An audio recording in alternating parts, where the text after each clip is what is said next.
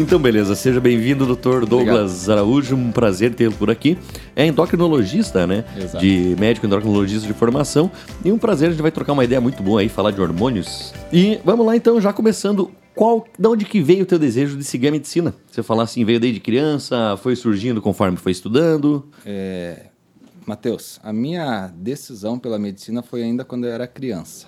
É, e às vezes, quando você é criança, você escolhe algumas coisas e você não pensa o porquê que você escolheu aquilo.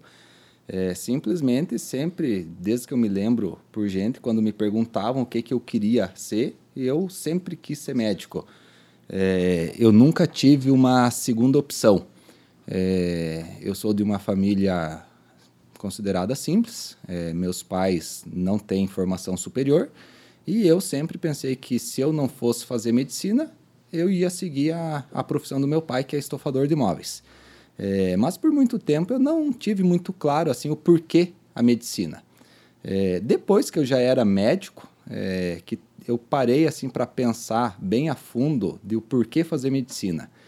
E eu acho que o que me motivou foi como a figura do médico era vista na sociedade quando eu era criança. É, nós tínhamos a figura do médico como uma figura de respeito é, como uma figura que, se ele falasse, ele estava falando para o teu bem e seria prudente você seguir. Então, dentro da sociedade, eu, quando criança, via o médico como uma figura respeitada. E eu acho que foi a busca por esse respeito dentro da sociedade que inicialmente me motivou pela medicina. É lógico que também ali depois no já no ensino médio o gosto pela parte biológica, pelas ciências biológicas acabou com, é, contribuindo para isso. É, e aí, dentro das ciências biológicas, é, ciências biológicas humanas, né? É, mas inicialmente eu acho que foi a admiração pela figura do médico que ele tinha dentro da sociedade, da importância do médico para a sociedade e do respeito que ele tinha dentro da sociedade.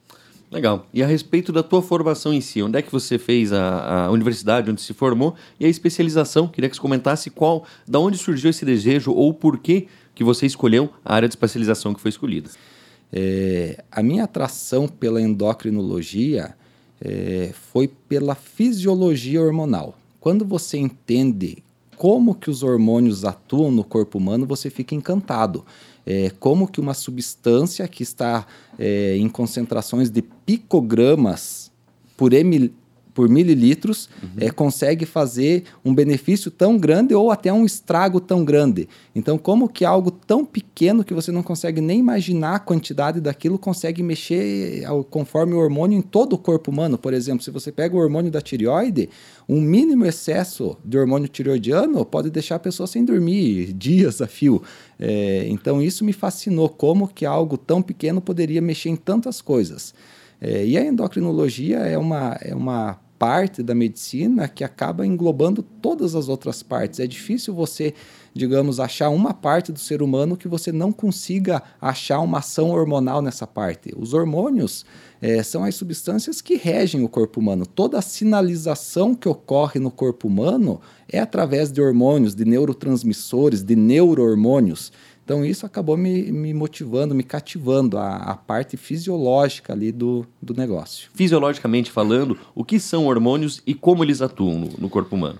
É, Matheus, hormônios são substâncias químicas sinalizadoras. Parte, o jeito mais fácil de você entender é isso. São substâncias químicas que vão ser sinalizadoras dentro do corpo humano. Então, essas substâncias químicas, elas são produzidas por glândulas próprias, por glândulas endócrinas, ou seja, glândulas produtoras de hormônios. Uhum. E esses hormônios, que são essas substâncias químicas, vão fazer as suas funções em outras partes do corpo. Então, quando uma glândula libera o seu hormônio, esse hormônio ele não vai agir só ali naquela glândula, mas sim em todas as outras partes do corpo pode ter uma função desse hormônio.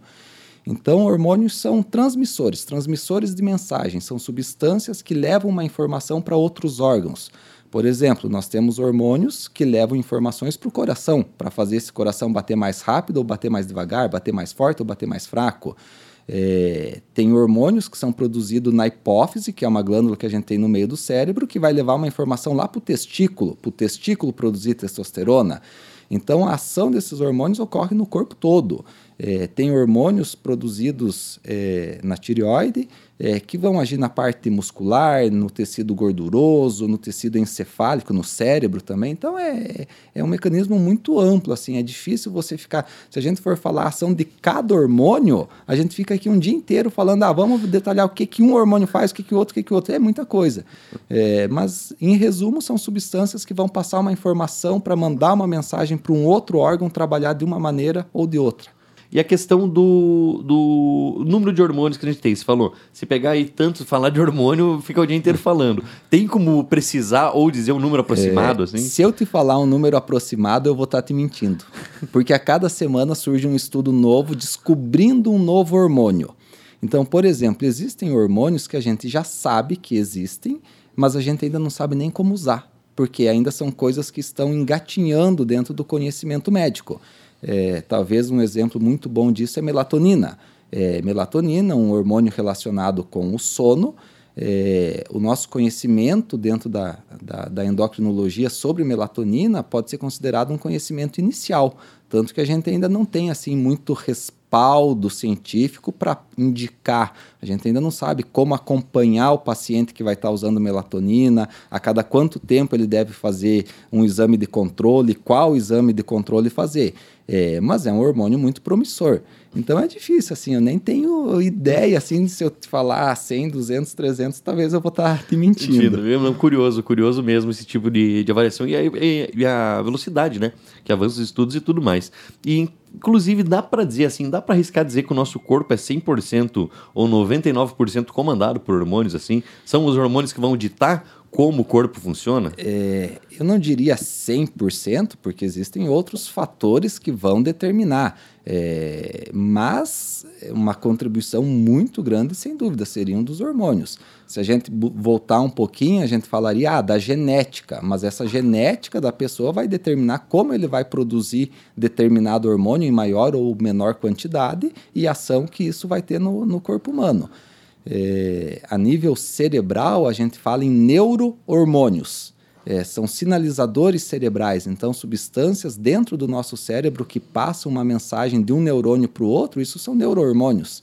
É, então, de certa forma, a tua colocação está certa. Uhum. Boa parte do nosso funcionamento é regido por hormônios.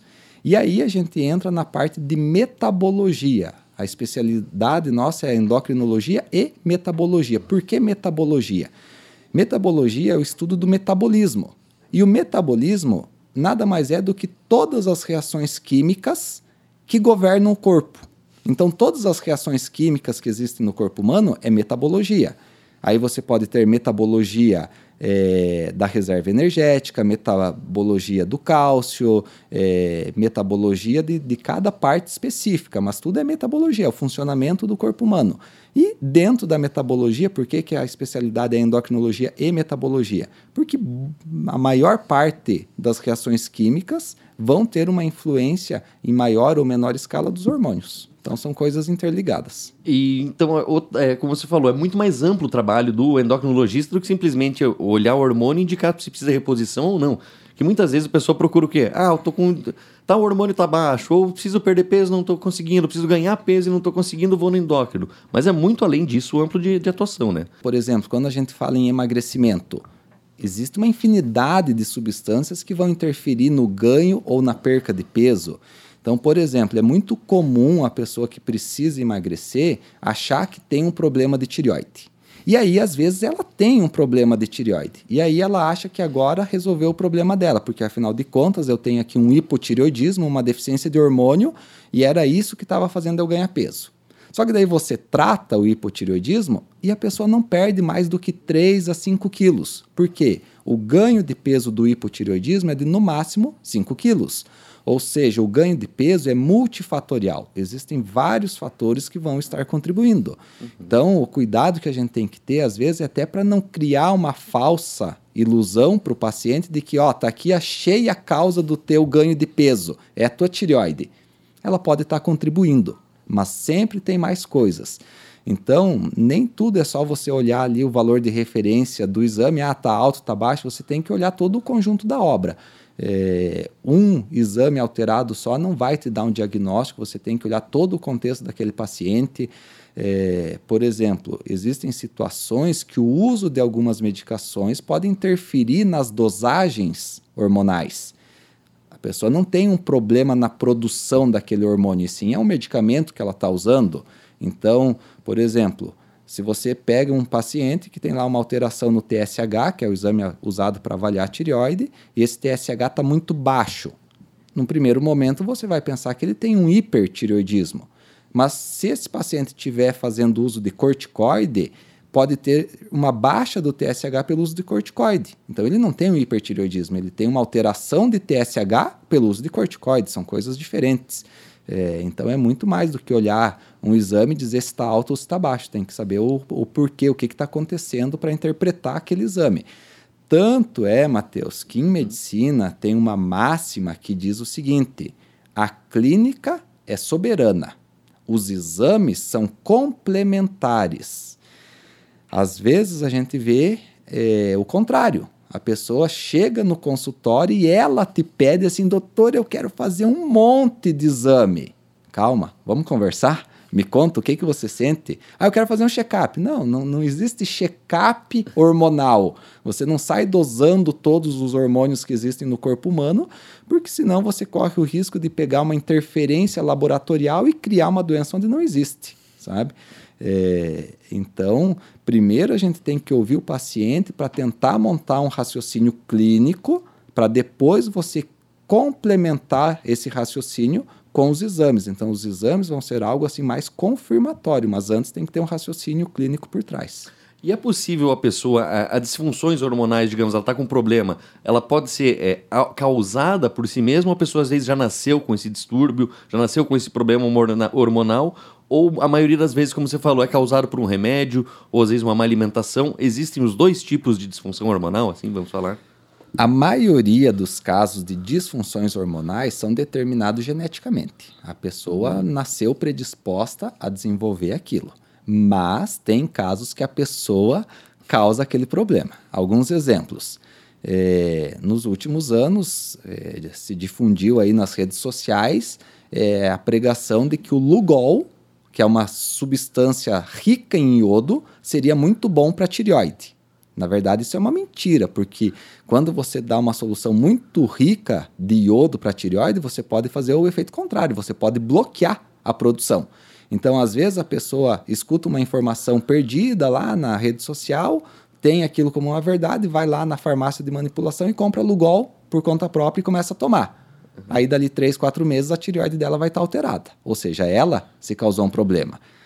Outros exemplos: é, a pessoa dorme mal, vai dormir muito tarde, tem poucas horas de sono, isso pode trazer um desequilíbrio hormonal. É, a prática de atividade física melhora a produção de vários hormônios. Por exemplo, o hormônio do crescimento. Na infância é fundamental para o crescimento longitudinal, mas na vida adulta também tem uma importância o GH no metabolismo da gordura, na queima de gordura. A pessoa vai dormir tarde e acorda cedo, ela vai ter uma produção de GH insuficiente, ou seja, ela vai estar tá trazendo um prejuízo.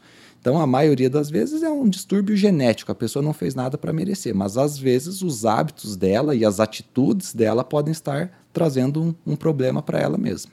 E esses tratamentos de disfunção hormonal, como é que são feitos? A maioria são feitos via medicamentos, via é, medicamentos mesmo, tratamentos, ou um estilo de vida, só um estilo de mudança, às vezes, muitas vezes já consegue mudar a, a maneira que os hormônios da pessoa se portam? Depende do caso, tá? Na maioria das vezes, você vai precisar entrar com medicamentos, seja para repor aquele hormônio que está deficiente ou para bloquear a produção daquele hormônio que está em excesso. Alguns casos, quando uma glândula endócrina, que são os órgãos produtores de hormônios, tem algum tumor que esteja produzindo muito hormônio, aí o tratamento é cirúrgico. Você tem que tirar aquela, aquela lesão que está produzindo muito hormônio. É, mas tem casos que mudanças de hábitos podem melhorar o funcionamento dos hormônios. Por exemplo, insulina. Voltando na questão do excesso de peso. A pessoa que está com o peso acima do recomendado, ela vai desenvolver um grau de resistência à ação da insulina. Então, o pâncreas, que é o órgão que produz insulina, libera insulina numa quantidade boa, normal, mas essa quantidade não consegue agir de uma forma adequada por causa do excesso de gordura. É como que o excesso de gordura bloqueasse a ação da insulina. Se essa pessoa entrar num programa de exercício físico, numa dieta e perder peso, a ação da insulina vai melhorar e você não deu nenhum remédio para ele. Então depende do caso. E hoje, das disfunções hormonais, assim, eu acho que uma que muito, que acomete muita gente é a tireoide mesmo, né? Você já comentou dela aqui em específico, mas você, você acha que é pelo estilo de vida que a gente está levando? Ou o que está acontecendo que existe essa alta mesmo de casos de, de, de disfunções na tireoide ou é uma impressão que a gente tem isso? É, Matheus, a incidência de doenças tireoidianas é bastante alta, principalmente em mulheres, tá? É, tem estudos que mostram que esse aumento nos últimos tempos possa ter uma interferência ambiental, é, talvez substâncias no ar, substâncias nos alimentos que a gente possa estar ingerindo, que possa estar contribuindo para isso. É, ainda não temos, digamos, certezas absolutas nessa área, mas são estudos que estão crescendo. É, um cuidado que a gente tem que ter é que às vezes, na questão específica da tireoide, existe um excesso de diagnóstico por má interpretação dos achados laboratoriais. É, existe uma regra dentro da tireoide que diz assim: todo exame alterado deve ser repetido e confirmado. O TSH, que é o exame usado para avaliar a tireoide, é, é uma substância muito sensível, então ela está sujeita a interferências laboratoriais. Por exemplo, se você demorar a processar esse exame, é, se a temperatura da coleta não estiver adequada, se a pessoa estiver tomando alguma vitamina do complexo B, pode alterar o TSH. Então, toda vez que você tem um exame alterado, você tem que esperar alguns dias e repetir esse exame para confirmar. Às vezes, na nossa prática, a gente vê que o paciente fez um exame que deu discretamente alterado e já começou remédio. Isso até é interessante porque tem menos de dois meses saiu um estudo nos Estados Unidos que conseguiu provar que 30% das pessoas usando remédio para tireoide não precisariam estar tomando remédio. Como é que eles fizeram isso? Analisando o histórico dos pacientes, eles viram que o paciente nunca teve um exame significativamente alterado. Foi começada a medicação com uma mínima alteração e aí depois foi só postergando, protelando ali e foi mantendo o remédio. É, e aí eles pegaram esses pacientes e suspenderam a medicação. 30% ficou bem. Ou seja, eles nunca tiveram um problema de tireoide. Então a gente tem que ter cuidado para não fazer um excesso de diagnósticos inadequados. Tá? É, mas tá, também uma outra condição é o acesso aos exames. É frequente a gente perguntar para alguns pacientes assim se eles têm casos de tireoide é, alterada na família. E muitos falam para a gente o quê? Doutor, eu não sei, porque a minha mãe e meu pai nunca faziam exame. O meu pai já morreu, a minha mãe já morreu e nunca faziam exames. Então hoje está tendo uma consciência maior, as pessoas vão mais frequente no médico, é, têm um acesso maior aos meios médicos, então talvez pelo aumento de exames você vai acabar diagnosticando mais casos, né? E é possível, assim, com meio um, um, estilo de vida saudável, só um estilo de vida saudável, assim, você já consegue prevenir boa parte dessas alterações é, hormonais, porque, se não me engano, até você comentou, né? Muito da alimentação interfere, digamos assim, mantendo exercícios físicos, uma alimentação balanceada, você já consegue prevenir muitos desses problemas hormonais ou não? Algumas coisas sim. Agora, uhum. tem coisas dentro da endocrinologia que não tem muito o que fazer. A pessoa nasceu determinada geneticamente para desenvolver aquele problema e ela vai desenvolver. Uhum. É, em tireoide, a doença mais comum da tireoide é tireoidite de Hashimoto, que é uma inflamação na tireoide que causa um hipotireoidismo. Isso é genético. É, nada do que você coma ou deixe de comer, teu exercício, teu sono vai interferir. A partir do momento que você é, começa a expressar o gene que vai produzir aquele anticorpo, esse anticorpo vai ir lá na tua tireoide e causar um problema. Agora, tem coisas que sim, que são preveníveis. É, como eu citei antes, a questão da resistência insulínica é prevenível.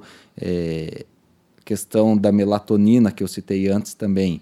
É, hoje se advoga que talvez melhor do que você repor melatonina seja você mudar algumas práticas que vão fazer com que o teu corpo libere mais melatonina na hora certa, que são medidas que a gente chama de higiene do sono. É, ter um horário regular para dormir, um horário para acordar, é, evitar a exposição à luz branca no período noturno, evitar tela no período noturno. Então, hoje em dia, todo mundo tem celular, notebook, essa luz da tela. É, quando o nosso cérebro recebe essa luminosidade, ele entende que ainda é dia, ele entende aquilo como luz do sol. E aí ele não vai produzir a melatonina que deveria produzir ali no início da noite, quando começa é, a escurecer. Quando a gente vai estudar insônia, é uma coisa que aumentou muito nas últimas décadas. Talvez pelo nosso estilo de vida moderno, todo mundo é, trabalha muito, se preocupa muito, mas uma das causas da insônia é esse excesso de tela. Se nós pegarmos os nossos antepassados lá, talvez nossos avós, bisavós que moravam lá no interior, e quando baixava o sol, eles mal e mal tinham lá uma lamparina, uma vela, a luminosidade no período noturno era muito menor do que hoje. Não se tinha tanto problema de insônia como se tem hoje. Então, tem algumas coisas que você pode mudar através do seu estilo, tem outras que não. E já existem hoje exames para. Você citou os, os problemas genéticos. Hoje já existe mapeamento genético onde é possível identificar alguns, se não todos, mas alguns desses. Existe, desses existe.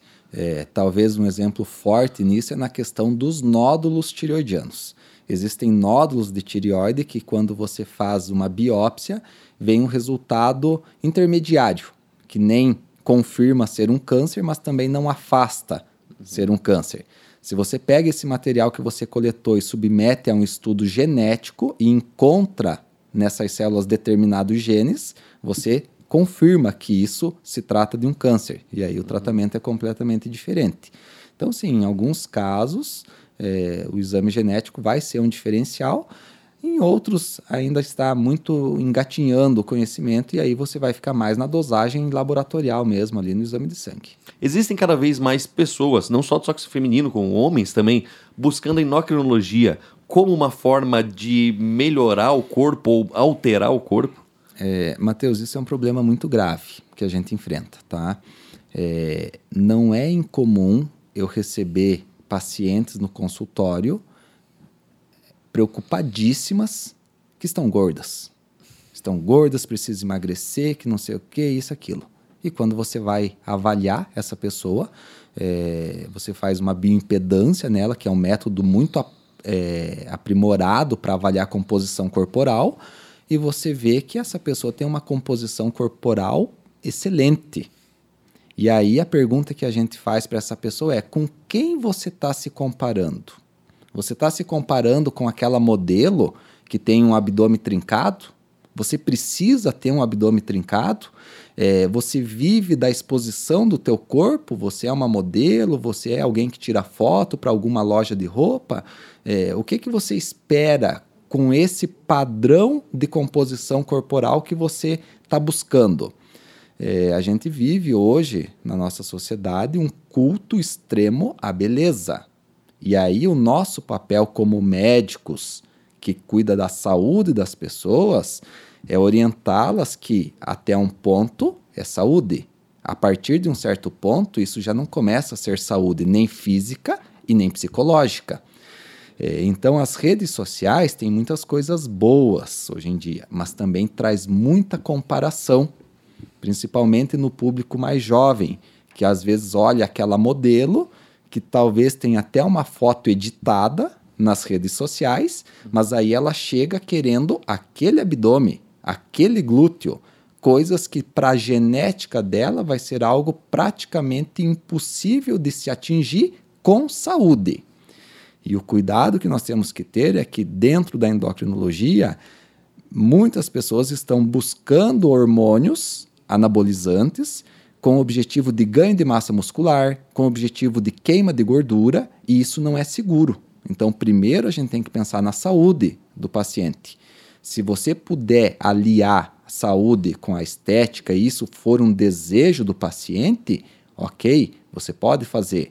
Por exemplo, uma cirurgia plástica, uma técnica já consagrada na literatura, que vai trazer uma melhora da autoestima para a pessoa. Ótimo, faz. Vai melhorar a tua autoestima, você vai se sentir melhor? Faz.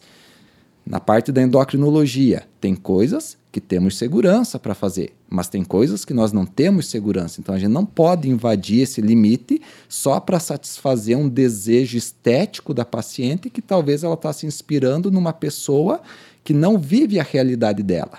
Às vezes eu falo para as minhas pacientes o quê? Você está se comparando com uma pessoa que tem uma cozinheira só para ela, uma nutricionista só para ela, é, uma pessoa que vive para cuidar do corpo, ela tem duas horas de exercício de manhã, duas horas de exercício de tarde, mais uma sessão de relaxamento à noite, é, ela vive em função do corpo. A tua realidade é outra. Você trabalha oito horas por dia, chega em casa, vai para a faculdade à noite.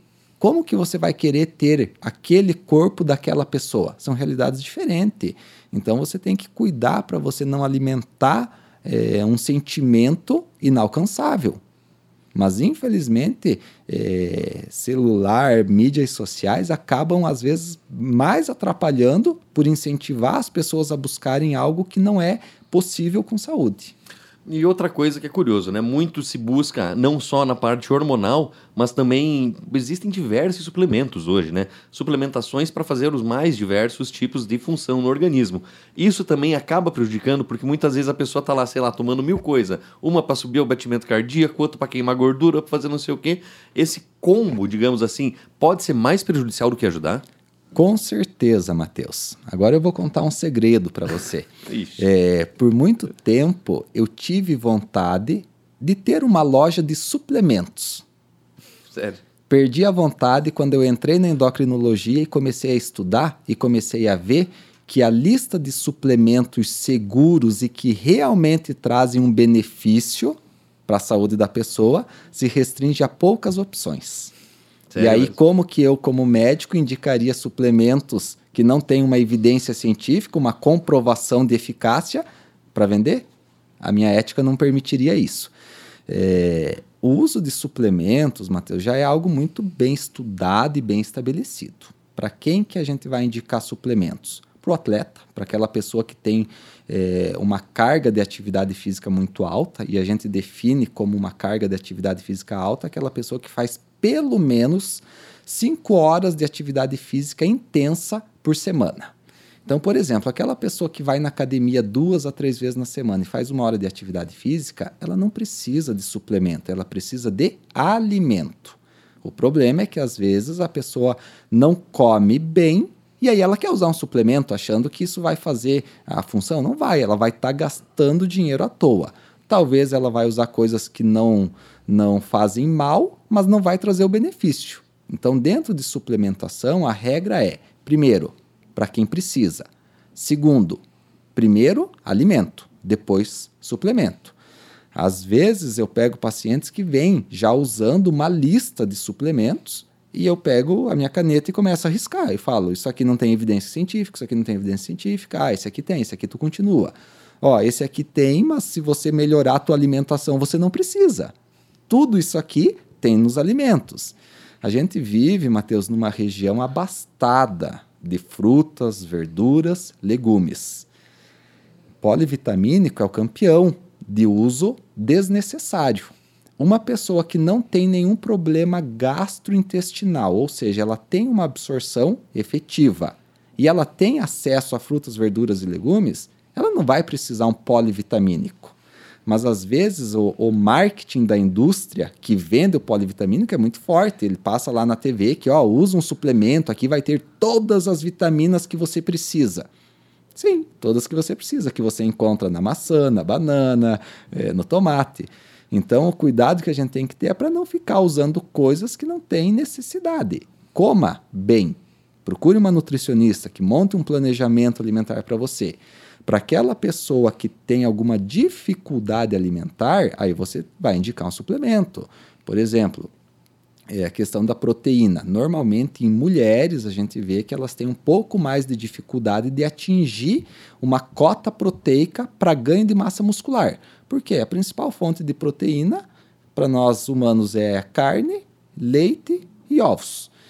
A carne é um alimento que pesa no estômago, então tem mulheres que não conseguem comer uma quantidade é, maior de carne. Nessa mulher vai ser interessante o uso de suplemento proteico, de um whey protein, por exemplo. Uhum. É, mas sempre você tem que analisar primeiro o que, que essa pessoa já está comendo e o que, que ela consegue melhorar na alimentação. E aí sim, se faltar alguma coisa, partir para a suplementação. E você fez especialização no Recife, né? No norte, lá também, muito variado, né? Também tem uma alimentação muito rica, mas é muito diferente daqui, né? Queria que você fosse falar um pouquinho mais da tua experiência agora pessoal, assim, como não só como médico, mas de ter vivido lá, qual que é a diferença do norte do, do, do país, o Recife, cidade tão bonita, né? Para a região que você veio, que está aqui agora, né? Que deve ser bem diferente. É, eu costumo falar, Matheus, que se tem algo que eu não me arrependo na vida foi de ter morado dois anos em Recife. É, foi lá que eu me tornei endocrinologista. É, tive chefes de residência excepcionais. É, tive o privilégio de fazer uma formação num serviço de endocrinologia muito conceituado, então isso foi muito bom para mim.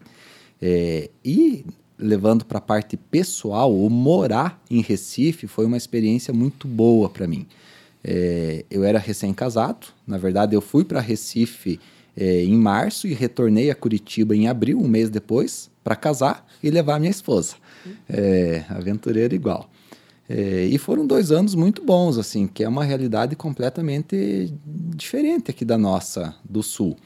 É, questão de alimentos, você estranha um pouco no começo. O, o nosso feijão preto com caldo não é um hábito deles lá. O feijão deles não tem caldo, é um feijão branco sem caldo. É, mas tem coisas assim muito boas. As frutas parecem ser mais doces por causa do calor. As frutas amadurecem mais. Então, é, por exemplo, frutas que a gente tem aqui, tem lá também mamão. É muito mais fácil você encontrar um mamão gostoso lá por causa do calor do que aqui. Mas aqui, às vezes, você compra um mamão, leva duas semanas para amadurecer e quando você vai comer ainda está ruim. É, e sem contar assim, uma variedade de frutas próprias lá da região, né? É, que, que eu nem conhecia. Por outro lado, quando tem pinhão lá, é um absurdo de caro, porque quem leva daqui para lá quer cobrar. É, uma coisa que, que mudou muito a minha cabeça, que infelizmente às vezes nós sulistas, eu sou nascido em Pato Branco, a gente tem uma visão preconceituosa do Nordeste. Uhum. A gente uhum. acha que o Nordeste se restringe a praias bonitas e sertão, pobreza. E não é assim. O, o, o Nordeste é muito rico. É, o polo de saúde de Recife fica atrás do Rio de Janeiro e de São Paulo. É, então, assim, tudo que você tem numa capital aqui do Sul, você tem de acesso à saúde é, em Recife.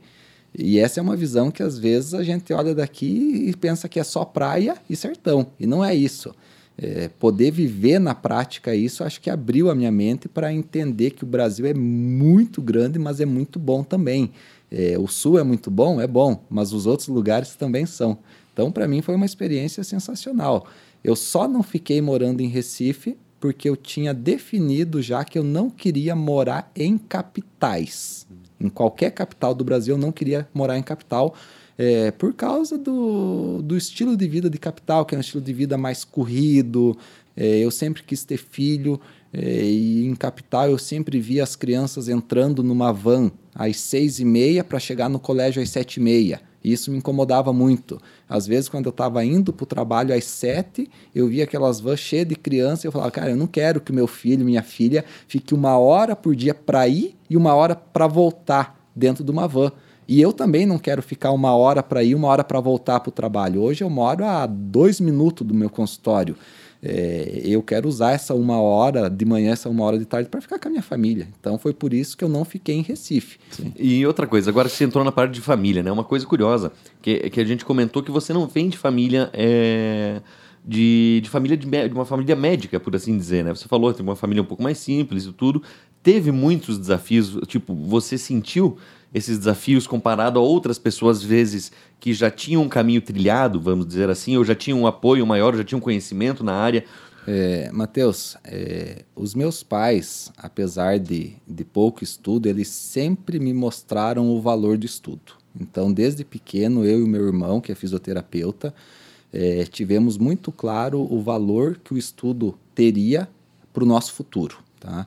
É, então, sempre procuramos ser bons alunos é, e sempre objetivamos fazer uma faculdade. É, eu estudei a minha vida toda no Colégio Estadual de Pato Branco, Premem. Tive ótimos professores, é, tenho boas memórias de lá. É, mas quando eu estava no terceirão, teve um concurso de bolsas é, do cursinho Águia. E na ocasião, eu ganhei uma bolsa para fazer um cursinho é, no Águia. Eu era um bom aluno no Colégio Estadual de Pato Branco. Quando eu cheguei é, no cursinho, eu percebi que eu teria que me desdobrar para chegar no nível de alguns colegas que eu encontrei lá.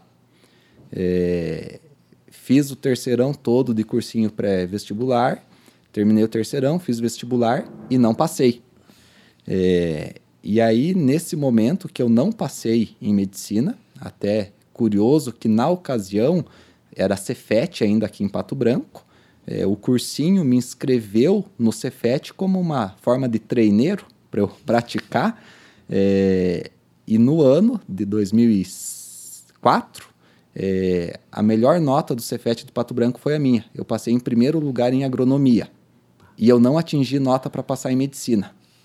E aí eu vi que eu teria que me esforçar muito mais do que eu já vinha me esforçando. É, eu não estava ruim, afinal de contas eu fiquei em primeiro lugar no Cefet Pato Branco. É, e nesse momento é, eu tive o privilégio de ter o professor Irineu Ferraz na minha vida. É, ele, com a sua experiência no ramo pré-vestibular, ele me chamou e conversou comigo e falou: Douglas, é, eu vou te fazer uma proposta. Eu sei que você não quer fazer agronomia, você quer fazer medicina, não é isso? Eu falei, é isso. Ele falou, eu sei que você já terminou o terceirão no Premem, no Colégio Estadual de Pato Branco, você fez o ano todo aqui de cursinho com a gente, mas não deu certo. Eu vou te propor fazer o terceirão de novo no Águia. Aí eu falei, tá, mas e daí eu faço o cursinho de novo? Ele falou: se você quiser, sim, você faz o terceirão de manhã e faz o cursinho de noite ou de tarde. E daí eu falei: como é que fica essa parte? Ele falou: fica tranquilo. É, a gente tem visto que você é um bom aluno, está se esforçando, vem fazer o terceirão aqui e continua fazendo o cursinho. Ou seja, ele me deu a bolsa integral do terceirão de novo e do cursinho de novo.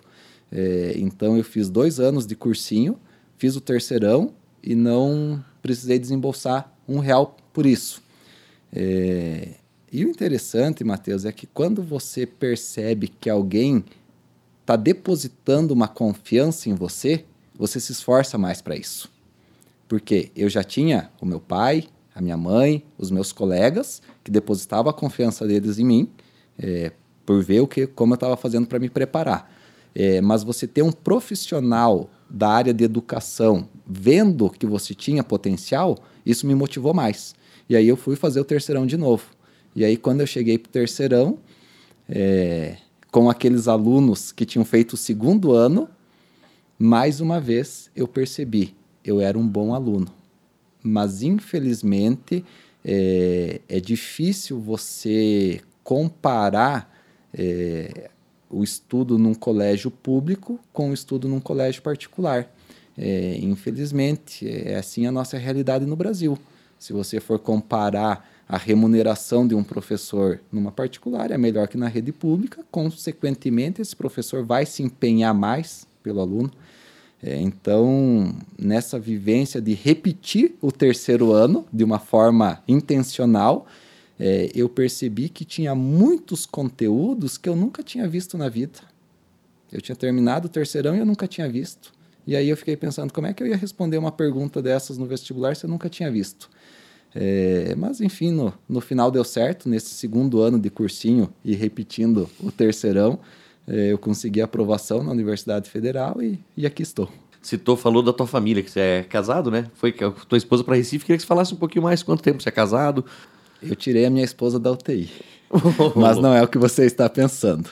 Nós nos conhecemos na UTI. Ela é nutricionista e quando eu estava no estágio de UTI, na minha primeira residência de clínica médica em Curitiba, eu a conheci, começamos a namorar.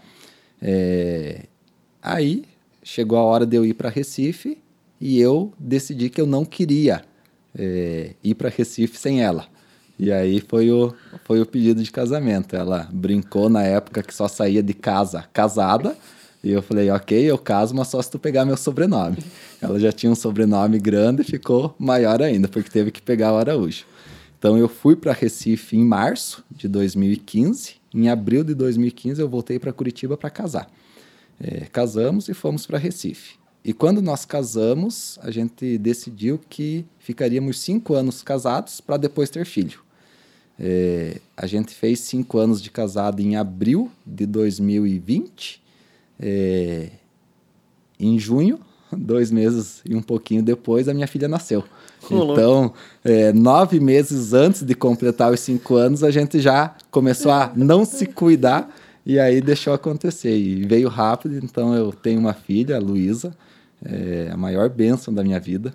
É, eu descobri um amor que eu nem sabia que existia. Ela está com um ano e cinco meses agora e é, é a minha alegria, é a minha motivação. Você ir trabalhar pensando em voltar logo para casa para brincar um pouquinho com ela. Isso é a maior benção que acho que alguém pode, pode ter. Imagina, dá para ver na tua cara. Pai babão dos mais possível, babão né? total. Então tá bom. Gente, conversamos então com o Dr. Douglas. Conversei com o Dr. Douglas Araújo aqui. Muito obrigado pela presença, Douglas. Prazer conversar contigo. Espero que numa próxima a gente tenha a oportunidade de conversar de novo. Mas foi maravilhosa essa conversa. Muito obrigado mesmo. Eu que agradeço a oportunidade, Matheus.